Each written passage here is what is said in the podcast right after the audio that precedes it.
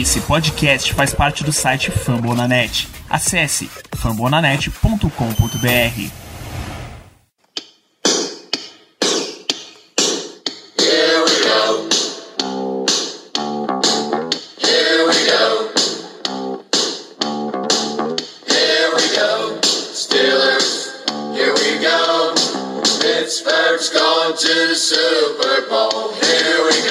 Estamos ao vivo, Ricardo Rezende. Muito boa noite. Boa noite, Danilo. Tudo bem? Boa noite, caro amigo ouvinte, caro amigo telespectador. Caso alguém já esteja por aí, prazer estar aqui mais uma quarta-feira com vocês.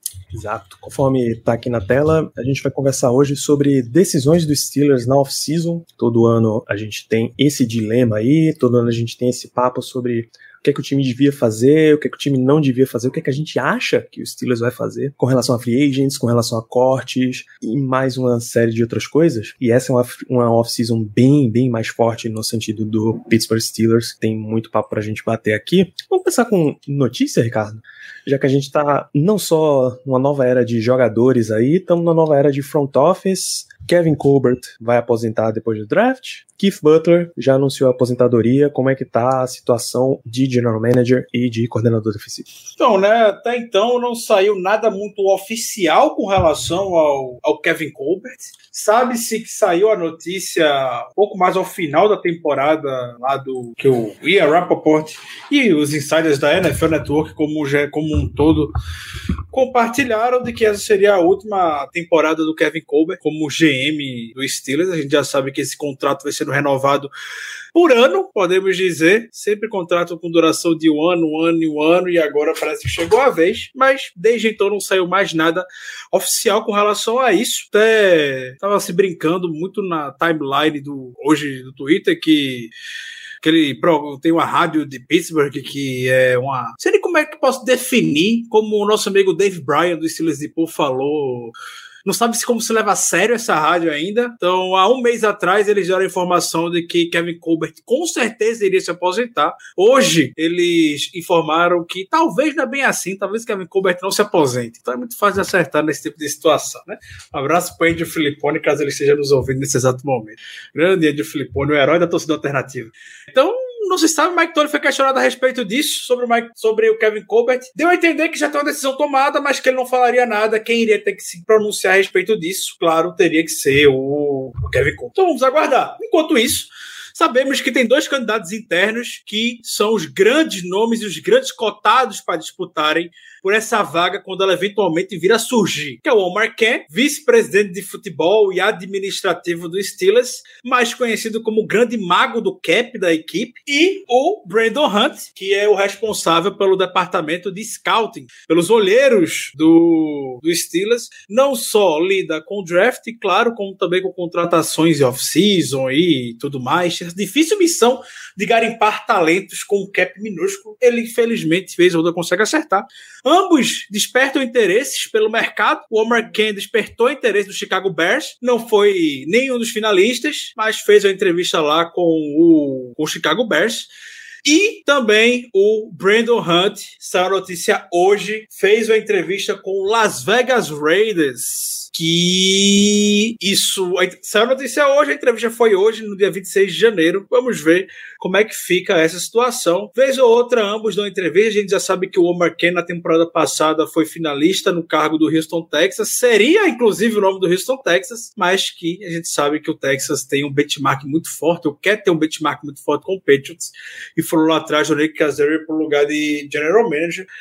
Esse ano só teve até então a notícia do Chicago Bears, ele não passou. Brandon Hunt ele já teve interesse no passado do Philadelphia Eagles, mas aí o Eagles optou pelo, pelo Howie Roseman, desde então tá lá no Philadelphia Eagles e agora teve o interesse do Las Vegas Raiders, dois perfis que a gente já sabe que são bem diferentes e são uma das questões que a gente vai ver bastante nos próximos meses. O que se sabe até agora de notícia com relação a isso, novamente, Kevin Colbert está trabalhando normalmente o processo de draft do Steelers, segundo o próprio Mike Tomlin, vão viajar juntos para o Senior Bowl e tudo mais. Brandon Hunt provavelmente deve ir também, claro, responsável pelos olheiros do Steelers. Então vamos ver o que é que nos reserva dessa novela do de GM no, no Steelers. Exato.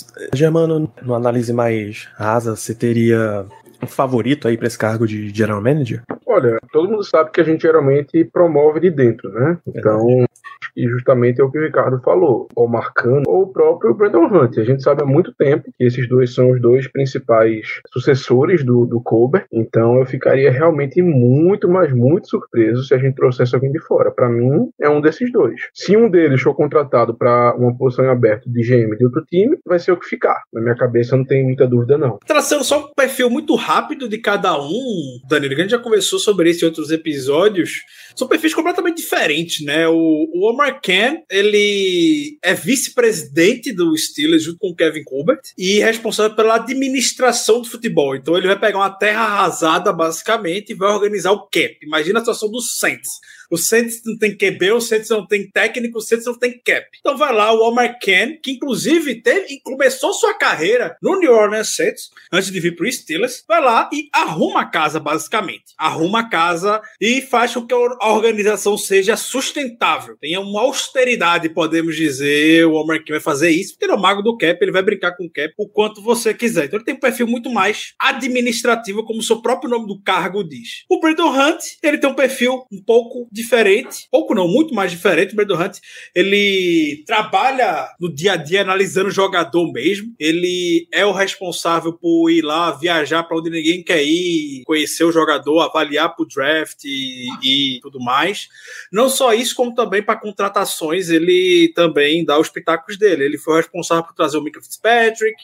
Ele já foi dito que ele que catou lá o Kainé que o Germano gosta, que é o Montrevious Adams. Foi ele que lá catou ele. Enfim, jogadores que são muito baratos, geralmente é o Brandon Hunt que vai lá e cata, faz análise e traz pro, pro Steelers. Perfil muito mais jovem do que o Omar Ken. O Brandon Hunt não tem nem 40 anos ainda. Como a gente já comentou, é um dos grandes nomes que o The Athletic já falou pro futuro da NFL em termos de técnicos e general potenciais dirigentes. Brandon Hunt é um deles e é particularmente o meu nome favorito para assumir a posição. Tenho até dúvidas sobre qual eu gostaria que, que assumisse. Mas eh, dentro do meu coração eu fico mais com um lance de você já vai ter que passar por uma fase de readaptação, certo? De mudança de era e tal. Eu acho que, que o Steelers podia quebrar um pouquinho o esquema que ele já vem usando. O Marcan seria razoavelmente o mesmo perfil e Brandon Hunt seria um pouco diferente. Eu acho que a gente podia dar uma guinada nesse sentido aí, do cara muito mais de talento do que exatamente assistentes para administração de cap. Você até encontra pela, pela pela liga tem como você manejar isso daí, mas essa visão de talento eu acho mais difícil. O interessante é que você falou das entrevistas que eles vêm fazendo, ambos, caso contratados por outra franquia para General Manager, gerariam compensatórias para Steelers. Né? Isso, já nesse ano, a terceira rodada desse ano, a terceira rodada do ano que vem. Browns ganhou uma, já ganhou uma, né? Browns, Rams já ganharam, uma terceirinha desse ano era gostoso, viu? O Niners também já ganhou. O Bears é que vai ganhar uma esse ano, né? Não, desculpa. O Chiefs. O Chiefs, é. isso. Cara, assim, eu então, acho que o Browns também. O Browns vai ganhar por conta do GM do Vikings que assumiu hoje. E só um adendo bem rápido, até porque não, não é assunto nosso, mas eu achei muito legal a história do cara lá do, do, do Bears, que ele foi jogador do Bears, undrafted free agent em 2008, e hoje, 2022, ou seja, 14 anos depois, o cara virou GM do time. É uma história muito, mas muito interessante. Nesse sentido, era bom Byron Leftwich virar head coach do Jaguars também, né? Seria bem legal. Daria. Parece que é o que tá.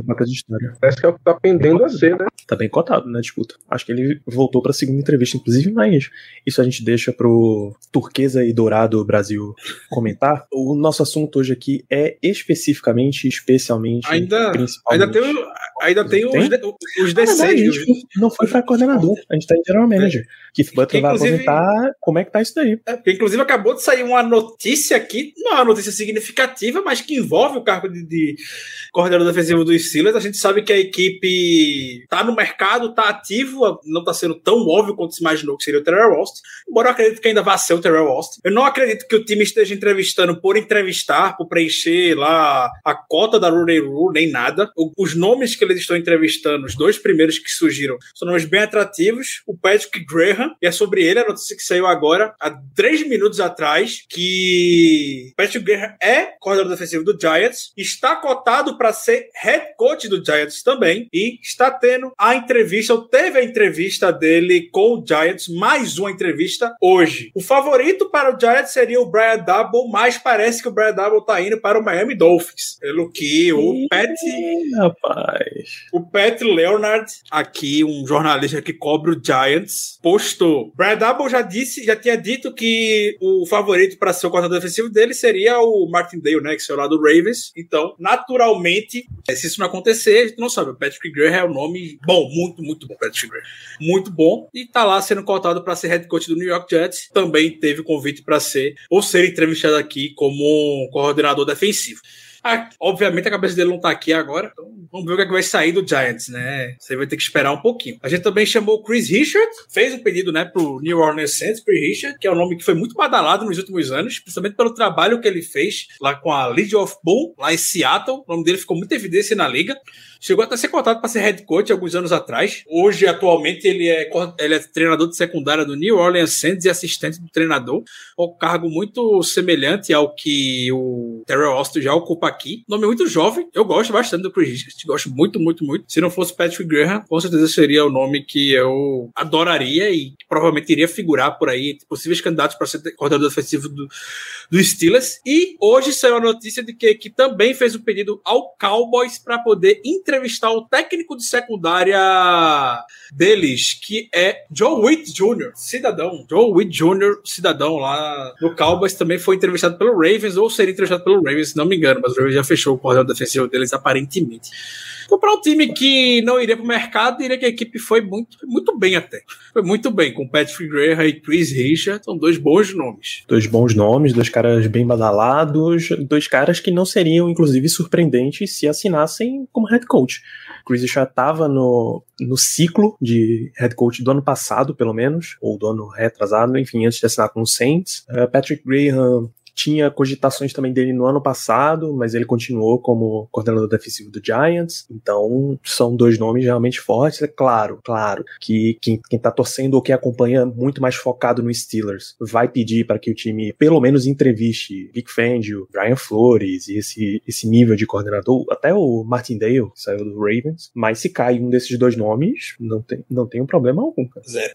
É, Você tem um favorito, Germano? Olha, favorito não, sendo muito sincero, mas o que eu, o que eu achei interessante é que, assim, isso nos pegou, acho que, de bastante surpresa, né? Porque estamos acostumados, como eu falei, a promover de dentro. Eu acho que, a partir do momento que o Keith Butler anunciou a aposentadoria, o que veio na cabeça de todo mundo? Terrell Austin vai assumir a posição e tudo certo. Já tá ali, veio para mais ou menos isso, tal, tal, tal. Quando chegaram, quando as notícias chegaram de que a gente estava entrevistando pessoas de fora, eu lembro até que no QG, acho que foi até o próprio Ricardo que mandou, ou enfim, mas acho que foi o Ricardo, é, até alguém mandou uma mensagem dizendo assim, olha, eu acho que isso aí é porque a, a Rule Rule, ela vale também para coordenadores ofensivos e defensivos. Então, é, para head coach você tem que entrevistar pelo menos dois, dois candidatos de minorias e para defensor tem que entrevistar pelo menos um de fora. Inicialmente eu achei que era isso. Ah, trouxeram porque é, é, é lei, né? é a regra da NFL. Mas a gente tá vendo que não, porque se fosse por isso, teria entrevistado apenas uma, uma pessoa e acabou-se, mas não. Estou entrevistando algumas e isso me causa bastante curiosidade, porque eu não esperava, eu realmente não esperava contratarmos alguém de fora. Enfim, é esperar os próximos episódios. Mas aí, eu, eu tava falando sobre o Filipone, né? No início, o Filipone hoje vai e solta que o Terrell Austin não quer ficar em Pittsburgh porque ele não vai chamar jogadas. E quem chama jogadas é o Tom. Hum, Bicho, Vai, bicho, pelo amor de Deus. grande Ele sabia onde estava se metendo, né? O ídolo da torcida alternativa é sacanagem. e isso é algo Hoje, Isso, assim, é algo de suma importância, né? A gente sabe que isso ocorre, que quem chama jogadas é o Tomlin. Então eu acho que até certo ponto isso Não esqueça, de, não esqueça de botar o breaking news nisso, Germano, porque eu acho que tem gente que não sabia disso. tá tratando isso como se fosse uma novidade. Ah, assim, é botar breaking news. Quem, quem cuida das chamadas defensivas é o Tomlin e quem cuida das chamadas ofensivas, infelizmente, é o Matt Canada. Deveria ser o Big Ben, não era. A grande maioria maioria das vezes, mas tudo bem. Enfim, então isso, é, isso é de suma importância por quê? Porque, na minha visão, pelo menos, isso limita muito as nossas opções. Não é todo mundo que aceita ser um coordenador defensivo e não chamar jogada. Isso, na minha opinião, limita muito. Mas, quem sabe, né? Tá tudo tão louco. Kevin Colbert, se basicamente a gente acha que ele vai se aposentar, o Keith Butler se aposentou, mudanças, vai que, né? Tudo, a gente já sabia, porque todo ano se falava sobre isso, que Mike Tony chama as jogadas defensivas e tudo mais. Mas não é por conta disso que a figura de, defesa, de def, coordenador defensiva fica de lado. Eu não sabe até que ponto isso acontece. Porque chamar a jogada, Mike Tony disse que até no ataque ele já chamou. Ele faz até de entrevista esse ano até falando, falando coisa como isso. Então, como é que a gente vai interpretar? Ah, mas Mike Tony chama a jogada. Ah, a gente entra naquele limiar. Sabe como é que a gente entra naquele limiar que torcedor do Steelers gosta? Eu, não sei por que mais gosta. É a mesma coisa que acontece no ataque. O que, é que já tá acontecendo? O que acontece de bom na defesa agora o herói é Kit Butler. O que acontece de ruim na defesa é Mike Tony. Igual quando o que acontecia de ruim no ataque é culpa de Matt Canada e culpa de Red Fitner. O que acontece de bom no ataque é graças a Big Ben. A gente tem. Muita gente tem essa mania aqui com relação a isso. Pela postura que você vê dentro de campo, tanto do Tony quanto do Butler, é claro que é uma comunicação. Você não vê. Se você botar uma câmera o tempo todinho na sideline apontando pra cara do Mike Tony, não parece que ele tá chamando jogada. Tem hora que ele tá, claro, ele tá se comunicando. Se botar uma câmera na cara do Kit Butler o tempo todinho, vai ter hora que parece que ele tá chamando jogada. Ele tá se comunicando. A gente não sabe até que ponto isso, isso acontece. A gente não sabe. Mas gostam-se de tirar várias e várias, várias conclusões com relação a isso que Mike Tony chamava jogada, isso era, isso era indiscutível. Agora, se ele chama 100% das jogadas, feito ele chama no ataque, né? Então, o império de Mike Tony, como diria Andrew Filippone, né? Pois é. Então, essa é a situação aí pro cargo de coordenador defensivo. Ricardo, além de favorito, você teria algum problema se o Steelers simplesmente promovesse Terry Austin? Nem um pouco. Nadinha. Pô, pro mercado não é um perfil muito diferente do que o Steelers está buscando, não, Terry Austin. Nem um pouco. A gente precisa lembrar que nós comemoramos quando ele foi contratado. Poxa, uma boa adição, tal, um cara que vai, e vai agregar, não sei o quê. Então, também, eu concordo. Eu não tenho problema nenhum com ele assumindo. É isso. É, é, é isso. A, a, gente tá. Só pra já tá nesse assunto, Dani. Só pra poder passar muita régua nisso, até uma reflexão que eu tava fazendo nas, nas últimas. A gente já comentou sobre isso também que o pessoal questiona ou fala muito. A gente aqui já falou muito sobre isso, sobre essa política de promoção do Steelers. A Steelers só, só, só contrata gente de dentro. Como assim só contrata gente de dentro e tudo mais? Eu não pesquisei isso, mas passando por threads no Twitter, eu vi uma pessoa. E eu não duvido que isso realmente seja verdade. Você sabe quando foi? Na defesa, no ataque, a gente sabe que foi o Todd Haley, que foi a última figura contratada para ser coordenador de fora. Mesmo assim, o Todd Haley tem uma influência do Steelers porque o pai dele já trabalhou na administração do Steelers por vários e vários anos. Por milhões de anos, o pai dele trabalhou na administração do Steelers. Mas coordenador defensivo, que veio de fora. Sabe qual foi o último? Eu não sei nem o nome, não lembro nem o nome dele. Veja, eu não, eu não tenho certeza, mas eu sei que o Dick LeBeau, ele saiu daqui, acho que ele, tava, ele foi pro Bengals, mas eu não sei se ele contaria. Não sei se ele, ele veio pros Steelers de lá. Não, né? Não, porque ele já tinha raízes no Steelers, o Dick LeBeau. Não era um nome assim inédito, que a gente não conhece não, que a gente já conhece. Eu não sei o nome dele, não sei se a informação tá 100% verdade, hum. mas eu não duvido. Até porque quando a gente olha a nossa memória, a gente vai ver isso. Desde 1999 o Steelers no contrato o corredor defensivo de fora. 1999. Na era só foram dois, de Clebor e o Kick Butler. Tim Lewis foi coordenador entre 2000 e 2003. Tim Lewis. Jim Haslett foi antes disso. E antes disso, Don Capers. Grande Diga Don Capers. foi antes Don Capers, Danilo, por favor.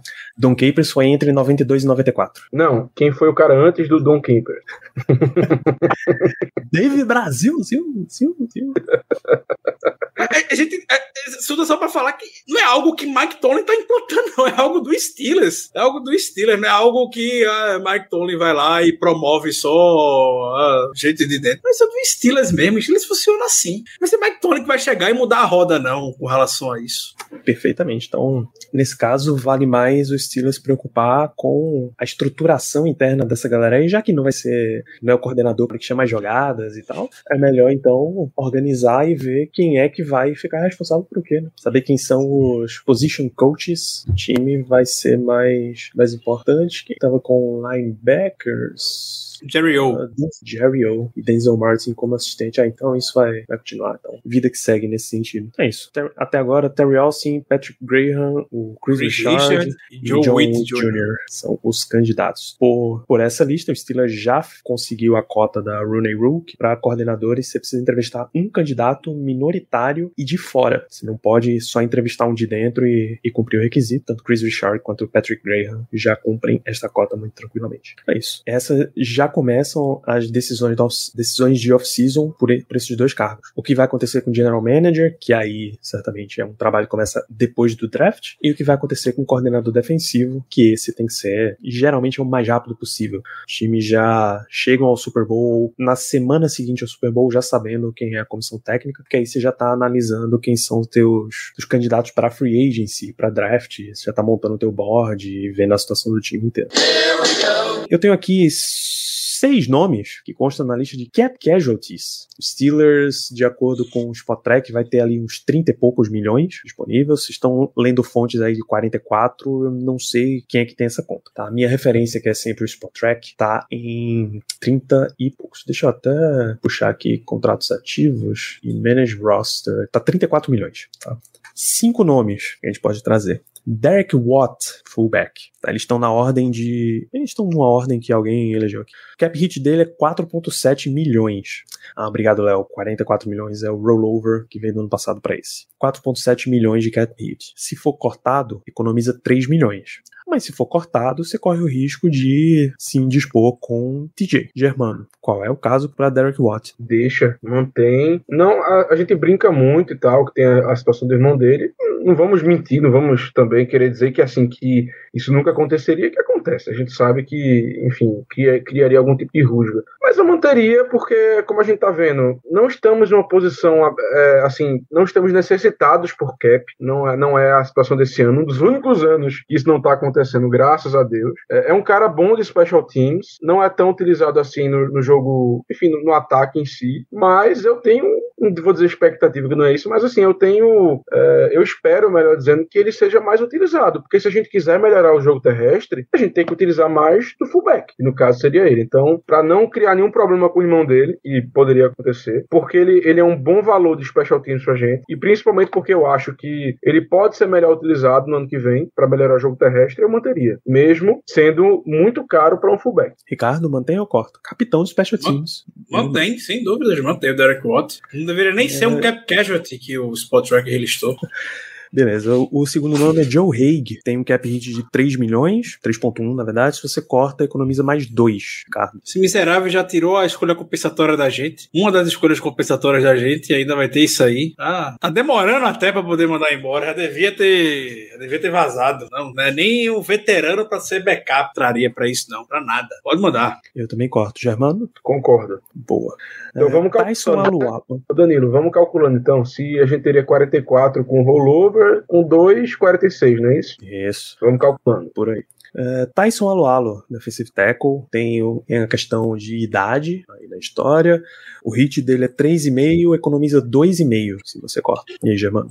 Tem que ficar. Tudo bem que tá vindo uma lesão muito séria, tudo bem que já não é mais nenhum menino, mas é o nosso principal run stuffer. Não temos como entrar na temporada que vem, na nossa divisão, sem um, um proven guy ali no meio. Sem um cara que a gente teoricamente sabe que pode contar, que no caso seria o Alualo. A gente enfrenta Ravens, que, enfim, é, tem um running back como quarterback, e falo isso assim, sem querer zoar, sem querer falar mal do, do, do, Lamar Jackson, eu gosto dele, mas ele é muito mais running back do que um quarterback, é um cara que é muito mais perigoso com a perna do que lançando a bola. Então, por favor, não me entendam mal quando eu falo isso. Tem um jogo terrestre muito potente. A gente enfrenta o Browns, que tem aquela dupla demoníaca, que é o Nick Chubb e o Karen Hunt, que também é um jogo terrestre miserável. E o Bengals, que tem o Joe Mixon, que dentre os três é o jogo terrestre, teoricamente, que é mais tranquilo, mas ainda assim é um jogo terrestre que merece respeito. Então, diante dessa situação, principalmente por a gente estar na divisão que está, eu manteria tranquilamente, mesmo com a idade, mesmo com a lesão, porque a gente precisa de alguém ali para parar a corrida. E dentre os nossos jogadores, ele é o melhor nisso. Pô, Tyson Alualo, Ricardo. Facilmente traria de, de volta. Outro nome que, assim como Derek Walton, deveria nem ser considerado um cap casualty. A gente que acompanha essa microanálise, como o Danilo gosta de falar, né? Convive com os Steelers, a gente meio que já sabe, né? Da realidade. Só vê muito por cima, só vê número, vê idade e não sabe o valor que o, que o Tyson Alualo tem aqui pra gente. Sim, traria. Alualo trago de volta também, justamente por esse valor, mas volto a dizer que eu gostaria que rolasse um investimentozinho na linha defensiva. Então mantenho. Esse eu imagino seja mais fácil. Zack Banner, Ricardo. Pesa 6.2. Cara, que contrato. 6.2 contra o cap e economiza 5 milhões se for cortado. Eu vou dar uma facada no coração de muita gente, provavelmente, com essa informação sobre o Zack Banner, que claro que será. tem que ser cortado. É gente boa, é seja lá o que for. Foi um erro o Steelers ter dado tanto dinheiro pro Zack Banner na última off-season. Foi uma falta, assim, de inteligência de Kevin Colbert imensa. E a facada do coração que eu gostaria, eu gostaria de dar é que quando a gente olha o contrato que o Bengals assinou o Mike Hilton, é a mesma coisa do que a gente tem com o Zack Banner, basicamente. A gente poderia ter não ter dado valor para o Zack Banner e ter dado esse valor tranquilamente, mesmo o contrato pro Mike Hilton, ou um pouco mais, enfim. Mike Hilton era um nome e, tra e traz uma coisa na defesa que claramente a gente sente falta. E que não é muito jogador na posição de níquel que tem o que o Mike Hilton tem. Zack Banner foi a pi... Zack Banner é um cara extraordinário. Ele não vai entrar muito nesse, é um cara extremamente boa. É assim, um cara ímpar. Não reclamou por ter ficado no banco. Um salário desse também não reclamaria. Mas tudo bem. É um cara que ganhou uma vida, uma... renovou toda oportunidade, qualquer oportunidade que tem na NFL aqui no Steelers. Lembro que quando fui ver o jogo contra o Rams no Heinz Field, ele era um cara extremamente querido pela torcida. Fizeram muito barulho quando ele entrou. Enfim, tem uma história bonita, mas não vale isso. Nem não chega nem perto. Um cara que nem titular, nem conseguiu ser titular, voltou da lesão, aí ficou inativo. Hum, boa sorte pro Zack Banner.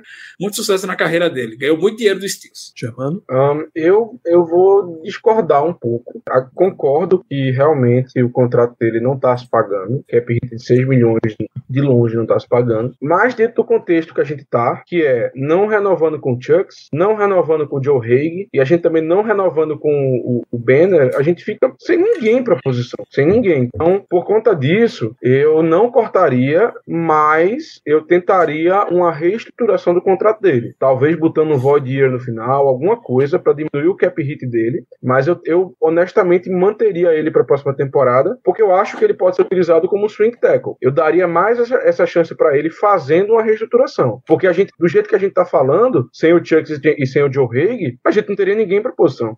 É, de fato, não tem, não tem ninguém disponível. O objetivo Mas não é era pena isso.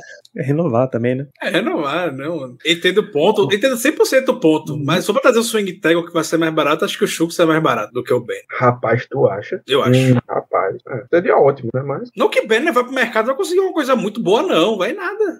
eu acho que se a gente chegasse e falasse, ó, vamos, vamos, vamos reestruturar aqui, vamos fazer uma renovação aqui de mais dois anos, bota um void, bota dois void year aí, vamos fazer um negócio aqui bonitinho, bota teu cap hit em, sei lá, 3 milhões, um exemplo. Cara, eu acho que ele diria sim tranquilamente, porque ele não tem muita opção. Pronto, Zack Banner com cap hit de 3 milhões, e aí? Fico, fico. Danilo? Com cap hit desse fico. Tranquilo. Agora fale, fale com a sua cabeça e não com o seu coração, Danilo. É, com, com dor no coração, eu cortaria. A história de, de Zack Banner é muito bonita e muito trágica também. É, Zack Banner é basicamente o presente que Mike Munchak deixou para os Steelers, né? Mais um, um cara achado, solto assim no mercado, muito provavelmente na fila do Walmart mesmo, no INSS da NFL. Viu o Mike Munchak, trouxe o cara, viu o tamanho, e, porra, bora, dá pra, dá pra mexer nisso aqui. E lá passou um ano ali lapidando o cara, foi embora e ele tava por muito pouco. Ele não foi tackle titular dos Steelers no ano passado, mas ele machucou no primeiro jogo, inclusive. E não voltou. O Steelers deu ainda um contrato de dois anos para ver com ele machucado, recuperando esse assumir ali a vaga, disputando vaga de right tackle, mas aí você tem um ano que ganhou, ganhou a disputa, mas não jogou, perdeu a disputa, e aí? Vai trazer ele para perder a disputa de novo? Qual é, o, qual é o caso? O que é que você quer fazer com a sua linha ofensiva? Então eu acho que não, não traz. Economiza 5 milhões e olha, capaz até de com 5 milhões você achar um tackle titular. Então, então vamos, então vamos, do jeito que tá, então a gente concorda que com o cap hit atual e o dead money a gente cortaria. Então, Agora. 50, 51 milhões. E agora você deu a descrição perfeita, Germano. Com o cap hit que ele tem, com o dinheiro que ele salva, tal. Joe Schobert.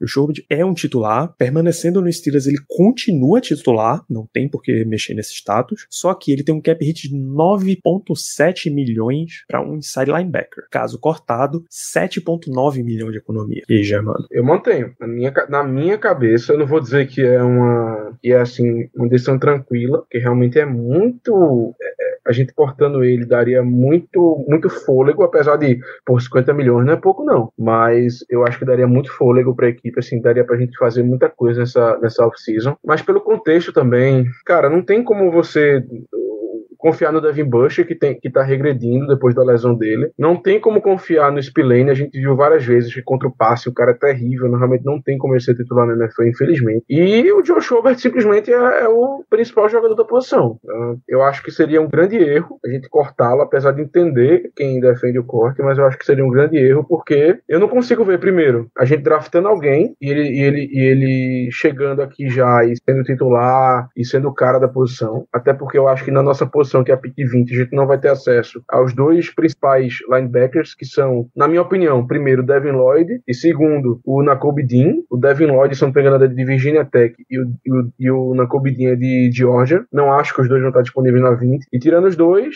não acho que ninguém, assim, ninguém, no momento, ninguém seria valioso o suficiente para escolher na primeira rodada. E aí você ir para a segunda rodada, terceira rodada, para escolher um cara de ser titular e, jogar o cara e falar, ó, vai aí resolve, seria mais ou menos isso que a gente precisaria. Eu não arriscaria, não. Eu manteria o Joe Schobert. Tentaria talvez uma reestruturação, mas sem, sem entrar muito nesse mérito, do jeito que tá, do contrato que tá, no contexto que tá, eu manteria. Só pra confirmar, Devin Lloyd é de Utah e na cobidinha de Georgia. Tá confundindo. É isso aí, tá? Ricardo, Joe Schobert. Trarei de volta. Trarei- pel- pelas mesmas razões que o Germano comentou, pode ser com esse mesmo contrato que a gente tem aqui hoje, manteria, não tem muito o que, o que fazer. Uma das coisas que a gente viu muito esse ano, a gente pode criticar muita coisa na defesa. A gente pode descer o sarrafo na defesa com razão, mas a gente não sofreu, por alguma razão, a gente não sofreu com o Tyrene nesse ano. Não lembro de nenhum jogo que a gente tenha ficado com- tirando os cabelos porque deixou o Tyrene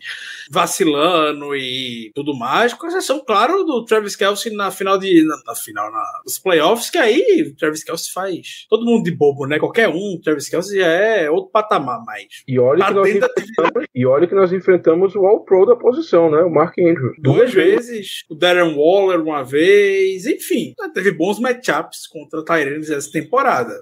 Foi por conta do Joe Schobert? Não sei. Vou falar que prestei atenção nesse mínimo detalhe, mas eu não tenho a menor dúvida que o Joe Schobert, pelo histórico que ele tem, ele tem sua contribuição aqui. Nunca foi um cara que. Nunca foi um cara que. Exímio parador de corrida, usando essa expressão agora, o run stopper, e é isso que o Steelers precisa.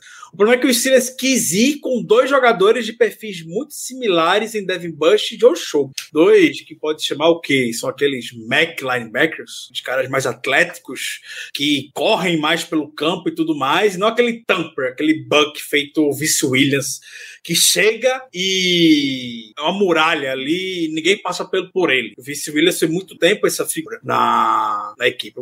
Talvez o Bruce Spillane possa ser que seja esse, esse nome eventualmente. Até no final da temporada ele entrou, porque ele tinha que fazer alguma coisa para poder conter jogo terrestre, né? Mas a gente sabe que o Spillane defender contra o passe é uma desgraça. Então, vou investir em um tamper assim, linebacker, não veria mal nenhum, claro, para poder revezar ali, mas eu manteria. Mas que o valor seja alto do Joe Schobert, eu manteria. Não, é um capricho que a gente pode ter e não pode não precisa reclamar. É um capricho que a gente pode ter. Quer ostentar? Pronto, ostentando ter o Joe Schobert ali. É aquela coisa, se fosse um ano em que a gente tivesse mais apertado de cap, acho que essa discussão seria completamente diferente, mas pô, com 50 milhões perto disso disponíveis, acho que não tem, não resta muita dúvida sobre o que fazer com, assim, que não resta muita dúvida não, porque é uma coisa bem debatível, mas eu acho que seria um erro a gente cortá-lo. Sim.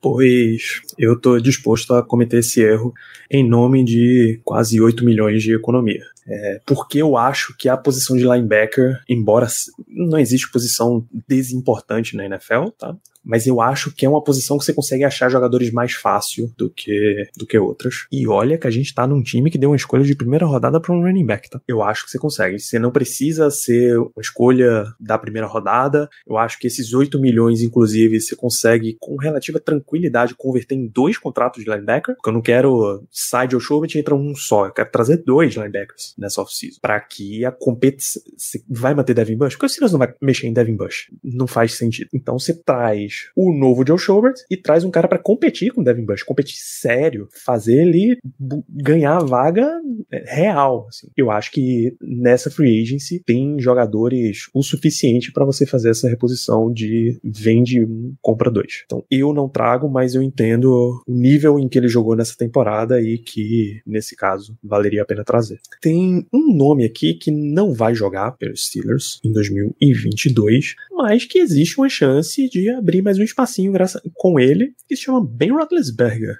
Tem aquela história ali de que você pode mexer no contrato, porque ele ainda está sob contrato. Abre uns 7 milhões agora, joga 7 milhões para 2023 e vamos manejando essa situação aí. Você mexe no contrato de Big Ben a saideira uma última vez? Acho que se renovarem, fizerem qualquer movimentação no contrato do Big Ben, vai gerar uma histeria coletiva. O Colin Coward vai passar uma semana falando sobre isso. O Sport Center lá, o First Take da ESPN é um mês falando sobre isso.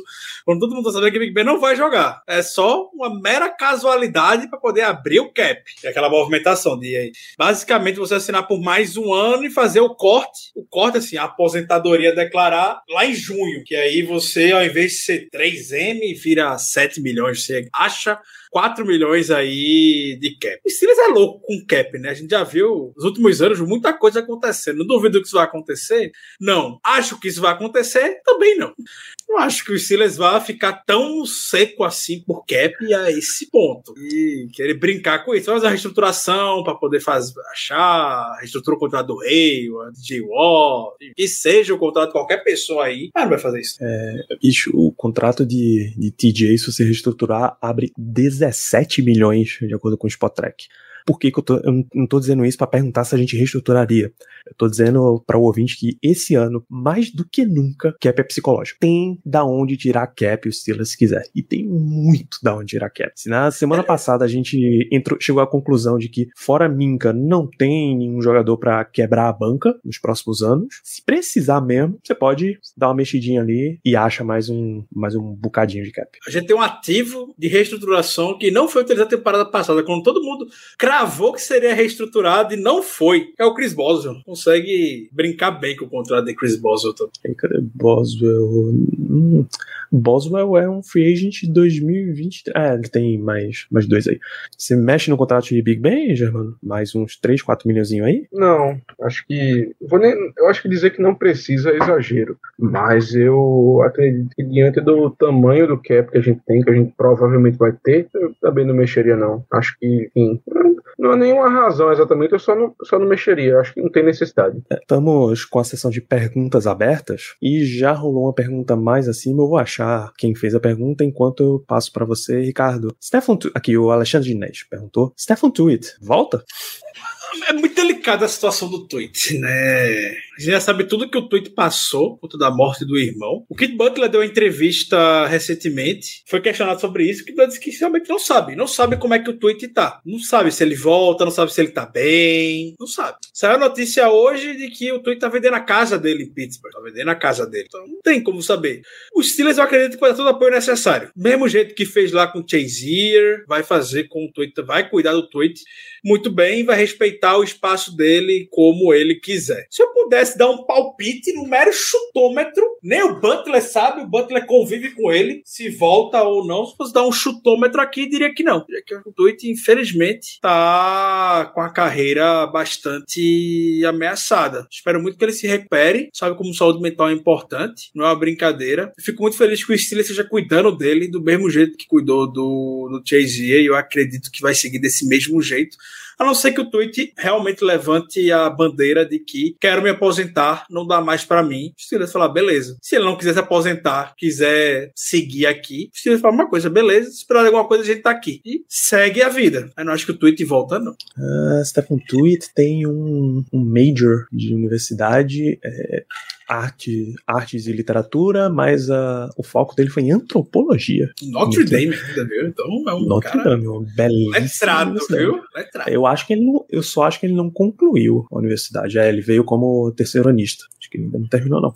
Germano, Stefan. O Jeremy, só, só curiosidade, o Jeremy Betts voltou pra faculdade dia desse, em Notre Dame. É verdade, é verdade. Perdão, pode seguir. O que, que você acha de Tweet? Você acha que volta ainda? Infelizmente também acho que não, acho difícil ele voltar, porque é uma situação que, assim, é, é até complicado de falar da, da questão mental do jogador depois de ter uma perda tão grande, sentir uma dor tão, tão importante. Mas o fato de que, como o Ricardo falou, se nem o Keith Butler sabe, se nem os jogadores que teoricamente são mais próximos dele sabem alguma coisa, a, a maior probabilidade é que realmente ele nunca volte, ou pelo menos que não volte essa temporada. Mas se eu tivesse que arriscar no chutômetro mesmo, eu diria que ele não volta mais, não. Eu acho muito difícil, infelizmente, porque ele é um baita de jogador. É isso, também acho uma situação bem complicada. Não vou, é, é até difícil de especular mas eu acho que não, não volta. Léo pergunta sobre se a gente traria algum edge rusher para botar pressão no Highsmith. Por favor, traga um edge rusher. Ah, mas você acha que Highsmith é ruim? De forma alguma.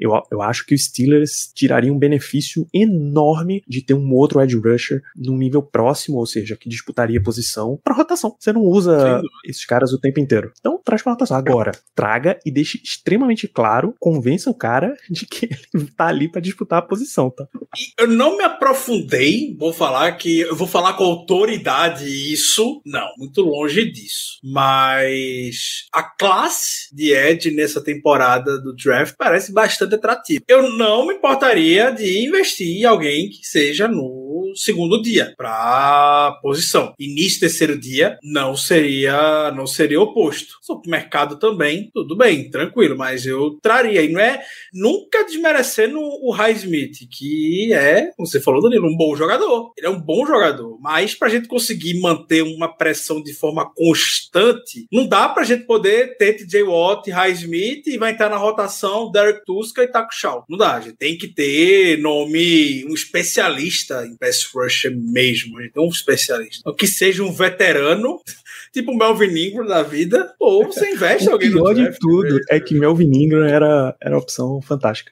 É, é, é o benchmark que tem isso aqui. O Steelers foi atrás do Ryan Kerrigan, não conseguiu. E depois foi lá atrás do Melvin Ingram. Melvin Ingram fez lá o que precisou fazer para poder você poder tirar, sair do, do Steelers. É o nível de jogador que tem que trazer. É o veterano que tem que trazer. Você investe no draft razoavelmente bem, um especialista em pass rush. Para você manter de forma constante. Manter de forma constante. Melhor, melhor exemplo, e você gosta de falar bastante sobre isso, Danilo, o primeiro jogo contra o Bills na temporada. Ali é algo que a gente poderia ter a temporada inteira, toda. A gente não vai esperar. O Watt, claro, vai, ter, vai, vai conseguir manter a pressão. Highsmith, ele não vai conseguir manter o mesmo nível de pressão, regularidade a temporada inteira. Você tem que ter alguém, quando for ter que revezar ali, para conseguir para conseguir manter. Então, sim, traria. Fácil. É o capricho que você pode ter para poder gastar dinheiro. Você pode gastar o dinheiro em um cara que vai ser rotação nessa, posição premium. Você pode chegar lá, vou te pagar, sei lá, 6 milhões, 7 milhões, tu vai jogar 30% desses snaps aqui, só vai entrar em situação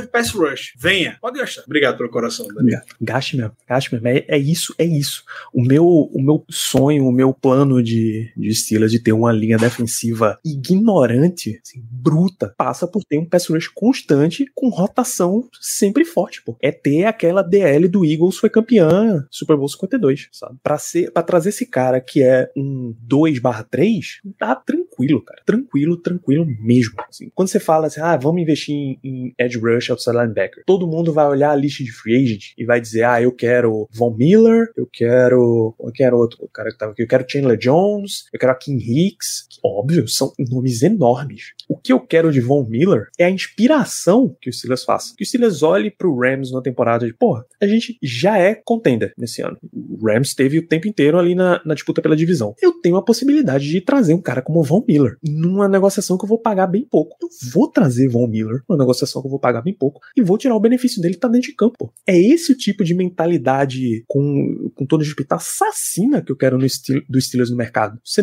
o mercado de free agents da NFL não é só o pagar uma enormidade para trazer o cara que é uma estrela. Tem desde que implantaram esse tabelamento, o novo CBA com valor tabelado de, de calouro, um monte de time tá mandando veterano embora a rodo para ter o calor barato em várias posições. Eu quero esse veterano barato porque o valor de mercado do cara baixou pra caramba. Eu quero um ciclo desses caras também, pô. A filosofia Next Man Up funciona até certo ponto. Chega um ponto que você tem que investir mesmo na posição que você quer ter progresso. Tem posições e posições que você investe. Edge é uma posição que você tem que investir. Edge, cornerback, você nunca tem demais. Linha ofensiva, nunca é demais, pô. Vamos, cornerback você vai jogar com três. Vai, três cornerback, dois safety.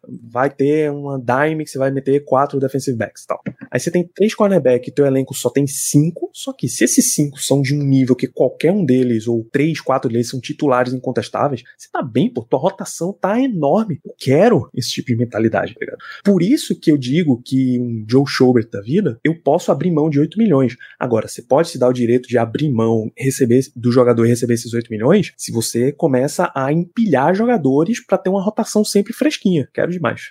Bom, bom, minha opinião quanto a isso, eu, eu vou divergir um pouquinho do Ricardo apenas no tipo do jogador. Eu acho que a gente deveria trazer um veterano e não tentar alguém no draft, porque uh, eu acho que o que a gente precisa ali é de mais uma questão de, de experiência mesmo. Quanto se o jogador vai jogar pouco, teoricamente, eu prefiro que ele seja mais experiente, porque supostamente ele vai saber aproveitar melhor as oportunidades que ele vai ter. Então, eu traria um cara mais veterano, mas entendo completamente trazer também um um cara novo para disputar com o Highsmith a posição de, de, de número 2 ali. Mas eu traria um cara mais veterano. É. O que a NFL tem o famoso Pass Rush Specialist. É o cara que entra em situação óbvia de passe porque ele vai tocar o terror. Você acha que quantos porcentos de snaps você acha que o Rams usa Von Miller? Quantos porcentos dos snaps você acha que o Ravens usa usou Justin Hilson? Quem era aquele cara do Bengals que a gente até queria aqui? Eu esqueci o nome. Era Carl Lawson. Carl Lawson. Ele era um especialista no pass rush lá. Ele era o. assim, Eu, eu acho que ele foi é, o. Assim. é, o cara que quando você pensava em especialista de pass rush, era ele que vinha à sua cabeça. Por quê? Porque ele, ele jogava muito pouco, mas tinha um impacto muito grande porque ele só jogava nessas situações. Entendeu? É, é assim, é esse tipo de investimento que eu quero que os Steelers façam. Não é só em linha defensiva, não, tá? É porque linha defensiva é o exemplo que é mais fácil de dar. Porque a gente viu um monte de vezes a, a DL com o Derek Tuska de um lado e Taco Charlton do outro, com John Simon aliado por ali. Significa que esses caras nunca devem entrar em campo? Não, pô. Mas eu quero muito menos com eles e muito mais com outro cara que, que o contrato não seja extraordinário, pô. Não tô dizendo pra pagar. O valor de, de contrato de Von Miller desse ano é 19 milhões. Mas quase tudo tá em cima do Broncos. Eu não quero que o Steelers pague 20 milhões pra um cara que você vai usar 30% dos snaps, 40% não, pô. Eu quero que você pague ali seus 6, 7 e atole, vá pra cima mesmo. Mantém o tempo inteiro o terror.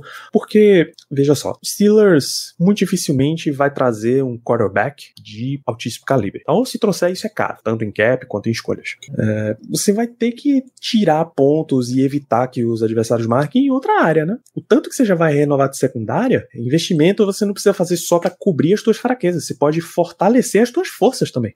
A, a mentalidade, a mentalidade do de Clebol, né? Você ter negligencia com muitas aspas cornerback e você enche seu pass rush da melhor maneira possível. Se você botar pressão no quarterback, como é que ele vai lançar? Entendeu? Foi uma tática que o Steelers usou por muitos e muitos e muitos anos. E como a gente falou, posição de cornerback nessa temporada tá tão. Tá, tá, tão vaga, podemos dizer. Tem o Joe Hayden ou o Witherspoon que podem, podem sair. Ele vai estar desfalcado naturalmente nessa posição. Porque ele consegue compensar um pouco isso do outro lado. Pass rush tem que ter potente, tem que estar potente. Você não vai ter o TJ Watt jogando 100% dos snaps, nem o Alex Highsmith. Então você tem que ter lá um cara que consiga manter o nível no pass rush quando esses dois estiverem descansando. Exato. É esse o tipo de investimento que eu quero. Em resumo, porque foi o assunto há duas horas de live atrás. Terrell Austin é o favorito do Steelers para coordenador, mas quem é o teu candidato favorito, Germano? Em resumo. Eu dei, dei uma bugada aqui na hora de, de tirar do mudo. é, rapaz, dentre os caras de fora, eu, eu acredito que o meu favorito seja o Chris Richard. Eu, eu creio que ele seja o meu favorito. Pelo trabalho dele lá em Seattle, é um trabalho muito assim bem quisto na liga. Realmente foi uma, foi uma foram algumas temporadas de uma secundária dominante. Tudo bem que ele tinha os jogadores para tal, mas se for para citar entre os caras que a gente entrevistou, eu diria que meu favorito é ele. Mas de novo, eu tô super tranquilo com o Terry, com o Terry Austin como como defensive coordinator. Para mim, ele ficando tá tudo tranquilo. Então, eu nem entro muito nesse mérito porque para mim a chance disso acontecer dessa contratação ocorrer é muito pequena, sendo muito sincero. Eu acho que se tivesse que apostar, eu apostaria no Terry Austin como DC no ano que vem. Ricardo? Eu fico com Patrick Graham. Parece ser um nome, pelo que eu pesquisei nas, nos últimos dias a respeito dele, bastante experiente na liga. Não que isso conte muito, mas é da árvore do Bill Belichick. Não que o Bill Belichick tenha feito técnicos maravilhosos na NFL. A única, a única pessoa que tem a obrigação de fazer isso é o Mike Tony, aparentemente, mas tudo bem. Mas o Patrick Graham teve muito sucesso com, com o Patriots.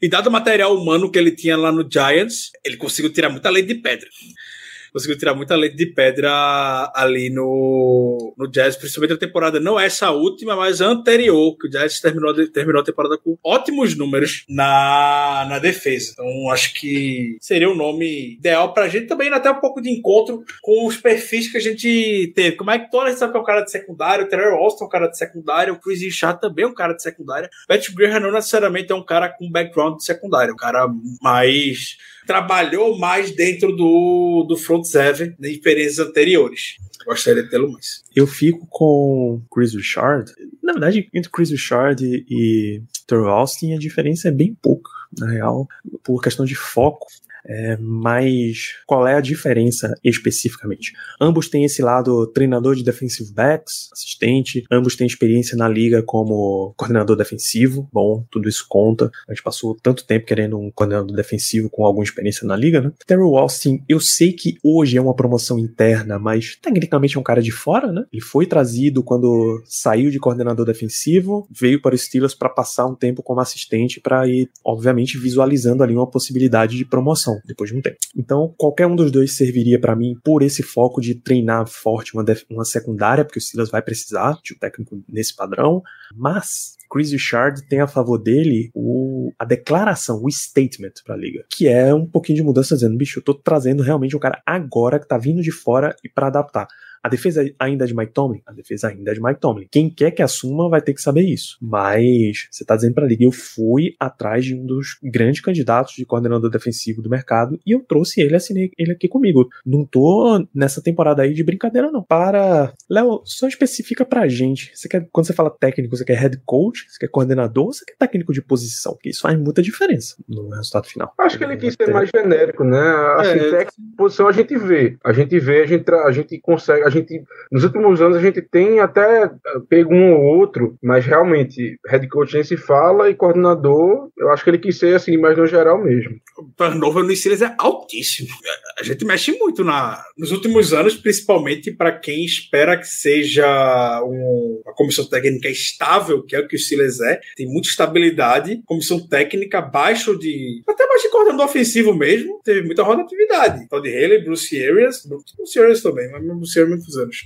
Mas Todd Haley, Randy Fitner e agora o, o Matt Canada, coordenador de, de linha ofensiva. A gente tinha lá o Bullshit, que é o Adrian Clay, agora tá lá com o Chris Morgan, que até hoje tá e não foi nem efetivado. E não vem ninguém ter entrevista. Então provavelmente o Chris Morgan vai ser o efetivado para ser o técnico de linha ofensiva. Trouxe lá o Wick Hilliard para ser o treinador de wide receivers. Então eu, eu acredito que o time olha de fora. O time time olha de fora. Talvez eu tenha essa sensação com os coordenadores por conta que a rotatividade, a frequência. Tá, o Mike Tony tá mudando de coordenador defensivo agora para a terceira vez. O coordenador ofensivo a gente tinha um nome que era para agradar Big Ben, não era um nome que o Steelers necessariamente queria. Muita gente não lembra e criticam muito o Steelers, ah, o Todd Haley e tudo mais. Os melhores anos de ataque do Steelers nessa última década foi com o Todd Haley. O Todd Haley não saiu por desempenho, o Todd Haley montou um ataque bom. O Todd Haley saiu porque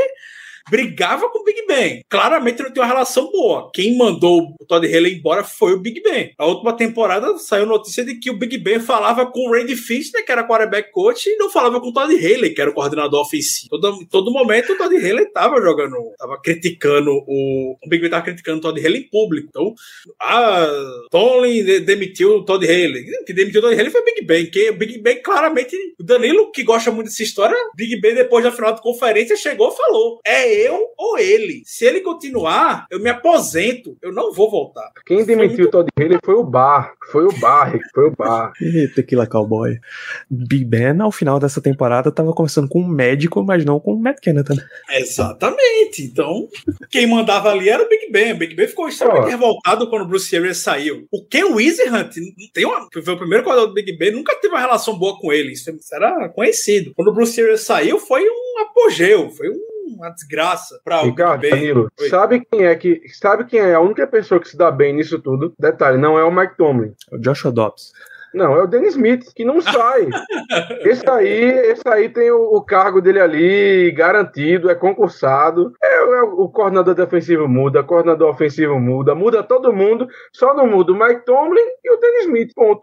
Denis Smith tá fazendo até bons trabalhos, vou até. Nunca elogiei ele aqui, mas Denis Smith nos últimos anos até tomou jeito. Tomou um calorzinho por muito tempo, mas tá trabalhando muito bem o Denis Smith. Bicho. E convenhamos, convenhamos. Kicker é uma posição que pela liga aí é bem rotatória. Você vê times grandes mudando muito. Você vê Nick Folk como kicker do New England Patriots, bicho. Quem era Nick Folk? Eu tenho um e desafio. Quem saiu foi... de... Eu tenho um desafio. Quem foi o coordenador de Special Teams anterior ao Dennis Smith? Sem olhar. Alguém tem ideia, bicho? Olha. Cara, o é nome do cara, o nome do. E, e, olha que não faz muito tempo, foi 2010, 2012. O nome do, do candidato, do cidadão, era All Everest. Eu não faço ideia de quem seja esse cara. Ideia. O nome não me é estranho, mas na lata assim, eu nunca saberia falar. Nunca saberia, nunca, nunca ia lembrar. É, sair de Sean Swishan e tão rápido achar Chris Boswell, você pode até dar um biscoitinho aí pra Dennis Smith, pô. A situação de Panther é outra história. Mas a de Kicker, sim. E os special teams do Steelers melhorou com questão de, de retorno. Tem uns bons jogadores de special teams aí, Derek Watt, Miles Killebrew e tal. Então, sim. A última pergunta do amigo fã do esporte, nessa, um nome. Eu, eu não quero saber situações, eu não quero saber. Eu quero um nome de quarterback preferido. Vai draftar, vai contratar, quero saber. Já abro com o meu nome e ele é Garner Minshew o segundo, que é fácil de adquirir do Eagles, fácil no sentido de que não sai caro, já tem experiência de titular e não é, não é podre assim. No entanto, ele vem com uma com um sério problema, que é a confiança da comissão técnica, né? Se você traz um nome como Mincho, que é reserva de um time para outro, ele vem para disputar, e aí para disputar, Mason Rudolph e Dwayne Haskins estão muito mais na cabeça dos, dos técnicos do que ele próprio. Mas eu acho que ele, tecnicamente, séria vantagem. Você tem um nome preferido aí, Germano? Rapaz, eu acho que nome preferido é um termo muito forte nesse caso. Mas se, sei lá, se você botasse uma. É ruim falar isso, mas sei lá, se você botasse uma arma na minha cabeça e dissesse, Germano, escolha dentro da possibilidade, sem ser uma coisa absurda, quem é um nome que você queria nos Steelers no ano que vem. Tipo assim, tá. Eu acho que a minha escolha vai surpreender um pouco, mas eu queria o James Winston. Eu acho que ele, apesar das interceptações dele, eu acho que, primeiro, que seria uma temporada muito divertida. e eu acho que ele tem a capacidade de fazer uma coisa que a gente não, não tem, não tem experimentado nos últimos anos, que é uma bola longa, que é ganhar o campo na vertical, vamos dizer assim. Assim, de novo, eu não contrataria ele, não acho que é, seria aquele nome maravilhoso, mas sei lá, um nome que eu dissesse, pô, vamos arriscar tudo. Eu iria de James Winston. Mas eu prefiro muito mais o pessoal que a gente tem aqui. Eu prefiro ficar com o Mason Rudolph, dar um ano para ele, e aí se der certo, ótimo. Se não der certo, 2023, Bryce Young e CJ Stroud na cabeça e vamos embora. Isso, Ricardo? Assim como qualquer tweet ou comentário sobre o programa Big Brother Brasil, essa, essa opinião tem validade de exatamente tem nem 24 horas, que é algo que tá mexendo bastante comigo. Eu já mudei várias vezes, eu gostava muito, muito, eu adorei acompanhar a temporada do, do Matt Corral e o Miss. Adorei acompanhar. Lamentei muito pela lesão dele. Foi o primeiro quarterback que eu vi e gostei. Aí depois eu fui ver mais o Malik Williams, gostei também. Incri Vou falar incrivelmente, mas dada a influência do Steelers Paul conosco, o menino lá do Dave Bryan, o Carson Strong, que infelizmente é um bonecão de posto, não se move.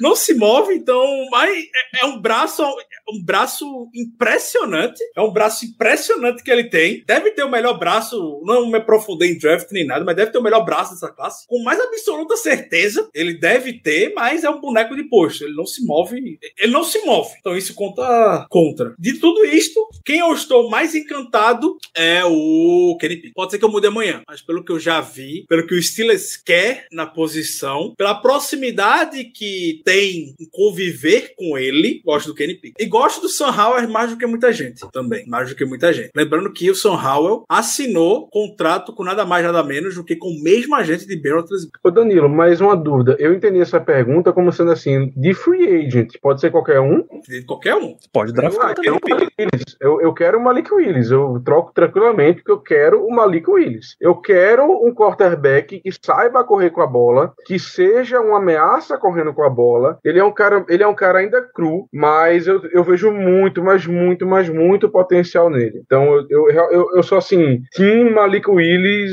all the way. Não sei se ele vai chegar na escolha 20, até, é, é até possível, não vou dizer provável, mas possível que ele chegue. E ele chegando, meu amigo, vai ser, vai ser complicado de passar, sendo muito sincero. Talvez por um, um Tyler Lindenball, alguém assim, tudo bem, mas, cara, vai ser difícil passar esse, esse, esse moleque, esse Malik Willis, porque ele é muito bom, muito bom mesmo.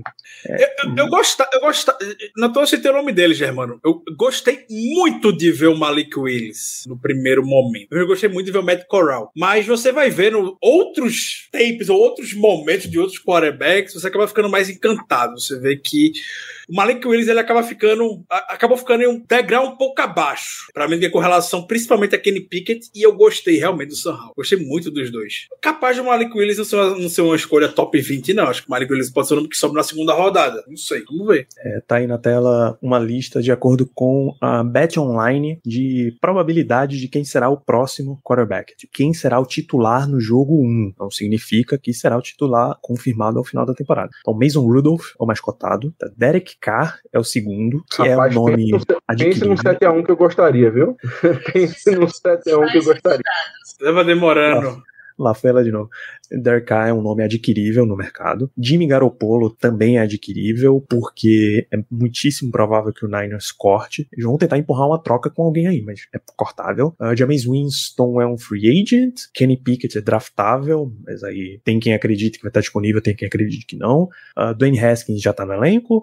Kirk Cousins trocando de técnico lá, talvez eles queiram um rebuild maior. Ryan Fitzpatrick, eu fico ofendido de ver esse nome na lista. Ah, mas ele melhorou. Me ofende Ryan Fitzpatrick cotado para ser quarterback dos Steelers. Aí Matt Corral, calor, o Russell Wilson é um investimento bem alto, Mariota é um free agent, Malik Willis também viria pelo draft, Tyrod Taylor é melhor ser uma ponte com o que já tá aí. E aí Desmond Reader, Aaron Rodgers, Mitch Trubisky, também não, pelo amor de Deus, uh, Sam Howell e Cam Newton.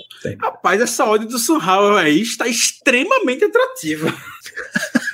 Não, é porque o, o Kevin Colbert já foi e, e, lá em North Carolina durante a temporada. Teve North Carolina e Pittsburgh, que os olheiros e os Steelers foram lá, claro, vendo ela dois quarterbacks, né? Kenny Pickett e Sam Howell. E, novamente, os, o principal indício, o Sam Howell é agenciado pelo mesmo agente do Big Ben, que é, pra quem não sabe, é o melhor amigo do Big Ben, né? O agente dele é o melhor amigo dele, é a pessoa com quem ele mais convive fora da família. É, tem, tem coisa aí, tem coisa aí. Não tem a menor dúvida. Ricardo, quem tem mais tempo de tela naquele documentário de Ben se recuperando? O agente barra melhor amigo dele ou os filhos? O agente barra melhor amigo dele. O Switzer. É, então, é isso. De novo, isso aqui é um órgão, um, uma casa de apostas que tem essas cotações aí, tá? Não significa que essa é a ordem dos Steelers, não significa que será um desses nomes, absolutamente nada disso. Mas é bom para ir dando, dando um referencial. Nos próximos dias, não sei exatamente quando, isso já tá gravado, mas eu não sei quando é que vai ser publicado.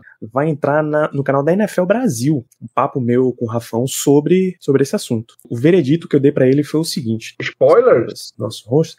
Não, eu não, não vou dizer qual é o nome, vou dizer qual é o veredito, que é o seguinte: se o Steelers não for com um quarterback ponte que já tá no elenco, se ele quer trazer um cara para competir imediatamente, se vê numa posição de ainda estou em modo de competição, que convenhamos que o Steelers não tá tão longe assim de voltar a competir. Né? Tem uns investimentos para fazer, mas ele não tá tão longe. Ele não é um time que vai imediatamente para no top 10 do draft, eu espero. Então, para fazer esse investimento seria um cara mais veterano, com experiência na liga e que tenha boa imagem. Por exemplo, um perguntou sobre Mitch Trubisky. Mitch Trubisky não tem uma boa imagem. Quem é mais dessa turma que Tyrod Taylor não tem uma boa imagem, Teddy Bridgewater não tem uma boa imagem, Cam Newton não tem uma boa imagem. Todos eles têm experiência na NFL, experiência de titular, mas estão queimados. Mariota já tá um caso um pouco melhor, ele foi ultrapassado, ele não foi, não estava morto no Titans. Derek Carr tá com uma imagem muito boa, Jimmy G não tá com uma imagem boa, Kirk Cousins tá bem,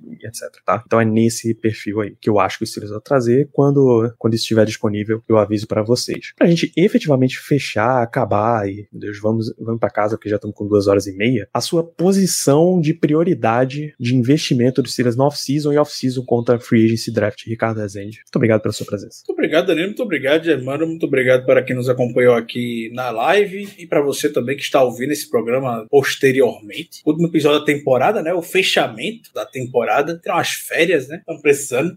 Pois esse estresse, esse aperreio que foi a temporada. Como eu falei durante o programa, a posição de prioridade do Steelers, para mim, tem que ser linha ofensiva. Você ter que abrir carteira. É... Não faltam exemplos e benchmarks de sucesso na NFL de times que conseguiram corrigir sua linha ofensiva, não através de draft. Óbvio, o draft é o componente dessa equação para trazer sucesso, mas você tem que abrir a sua carteira. Art Rooney tem que assinar o cheque. Então, eu, eu reforçaria center, right, right, para bater a coerência que a gente saiu aqui. Center, right guard, right tackle, com posições de nomes razoavelmente bem. Ou seja, você investe alto no draft, sonho de consumo, claro, o Tyler Linderbaum, melhor, melhor jogador pro Steelers seria ele, claro, e você vai no, no mercado da vida ver quem é que você encontra para poder elevar o nível da sua, sua linha ofensiva. Então, não vou elencar várias posições, vou deixar na unidade mesmo. Embora, claro, eu adoraria ter um linebacker que seja uma máquina de tackles do melhor estilo Vince Williams, Lawrence Timmons. Eu amaria ter o nome desse, desse de volta também mas eu daria prioridade, respondendo Danilo, linha ofensiva. Hoje, amanhã, daqui a uns meses, pegue todo esse cap que sobrou aí que a gente trouxe hoje, separe 50% para você, pelo menos, investir no valor anual de jogadores. Lembrando que no auge da linha ofensiva do Steelers, o Steelers ocupou um quinto do seu cap com os cinco jogadores da linha ofensiva. Você ocupou um quinto com Villanueva, Raymond Foster, Pouncey, De Castro e Marcus Gilbert. Você vai ter que fazer isso. O Browns, hoje, que muitos dizem ter a melhor linha ofensiva, acredito que deva ocupar algo semelhante a isso também. Ou vai ocupar, uma vez que tiver todos os jogadores devidamente renovados. Então não tem mistério. Falamos do. Ele falou do, falou do Chiefs, você pode ver o Patriots, que investe Oeste. Então, são. É, é uma unidade que não tem muito mistério. Você vai ter que investir. Escolha alta aí no mercado. É isso, é isso, Ricardo. Muito obrigado. Germano Coutinho, ah, só para confirmar, o Cleveland Browns investe 21,90% em seis jogadores da sua linha ofensiva. Você está preciso na sua análise. Germano Coutinho, obrigado por mais episódio. Qual é a sua prioridade aí nesta off-season? Bom, primeiramente, muito, muito obrigado a todos os ouvintes que ficaram com a gente por duas horas e meia. Um baita de um programa, um dos mais longos que a gente já fez, não sendo um programa especial, né? Aqueles programas de, de draft, aqueles programas de datas especiais, de jogo, enfim, um dos mais longos com certeza. Mas eu, eu vou na mesma toada do Ricardo, eu acho que tem que ser a linha ofensiva. Minha opinião, tá? Já me adentro um pouco. Eu, eu contrataria um, um tackle, tá? Na free agency. Eu tentaria um, um, dos nomes tops do mercado. Não sei se a gente conseguiria. Acho que 5 e 50 milhões, mas eu tentaria realmente alocar boa parte disso para um tackle. Uns 15 milhões, 15 a 20 milhões, eu acho que se fosse aquele tackle top de linha, eu daria, sendo muito sincero. Linderball na primeira rodada, center, e tentaria um guarda aí, quarta rodada, algo do gênero. Terceira rodada, para botar essa linha para frente, para voltarmos até uma linha top na liga. Então, concordo com o Ricardo, minha prioridade com certeza é linha ofensiva. E principalmente a posição de tackle, porque a gente vai, na minha opinião, a gente precisa de alguém experiente. Afinal de contas, se isso acontecer o que eu tô pensando, digamos, a gente drafta o Linderbaum na primeira rodada, a gente pega um guarda ali, vai ficar quatro jogadores com pouquíssima experiência na liga. O mais veterano seria o Kevin Dodson no terceiro ano. Então, eu realmente acho que a gente deveria sim investir pesado em um tackle na free agency. Boa. E pra gente fechar aqui, umas considerações. Primeiro, minha prioridade é de secundária, mas em quantidade também, tá? De novo, eu quero todo esse rolê aí de, de ter rotação, de ter sempre alta disponibilidade também na secundária, na sua linha defensiva. E uns avisos. É claro que linha ofensiva é importante, eu quero linha defensiva também, quarterback, etc, etc. É, eu acho que o Steelers ele tá num ponto interessantíssimo de um elenco que é jovem, na sua maioria, é, que você já tem um piso interessante, que você pode rapidamente crescer esse piso e ter uma disputa ali no, curto prazo, no médio prazo, vai, uns dois anos, três, dependendo dos seus investimentos agora. Essa off-season é, já é muito importante para os Steelers nessa situação. Então, vão lá, invistam, invistam bem. Eu quero, esse ano eu quero que o Steelers faça muito investimento de muitos nomes. Não tem por, tem uma expressão muito famosa do Arsene Wenger, muito tempo técnico do Arsenal, que era manter a pólvora seca, que é a turma pedir contratação dele na janela de verão, e dizer, não, vamos deixar um pouquinho para a janela de inverno, se tiver uma necessidade a gente traz. Aí pedir um investimento na de inverno, não, vamos deixar a pólvora seca para a de verão, que é onde você encontra os melhores jogadores. O Silas não tem motivo para fazer isso. O Silas não tem, fora Minca, grandes contratos aí à frente, os Steelers não tem motivo nenhum para ficar guardando salary cap e levando. Não precisa se colocar na posição de ficar em desespero de salary cap todo ano. Mas investe, pô, investe. No mínimo, assim que você achar o teu quarterback, você já vai ter um time montado para ele competir de imediato. Você não vai precisar passar por aquele ciclo de deixa eu ver se esse é o meu quarterback. Ah, ele é, então vamos começar a investir. Aí você já perdeu dois anos Então aproveita que tem muito, joga muito jogador estrela ou quase estrela da liga e bota ficha logo agora para esse time decolar.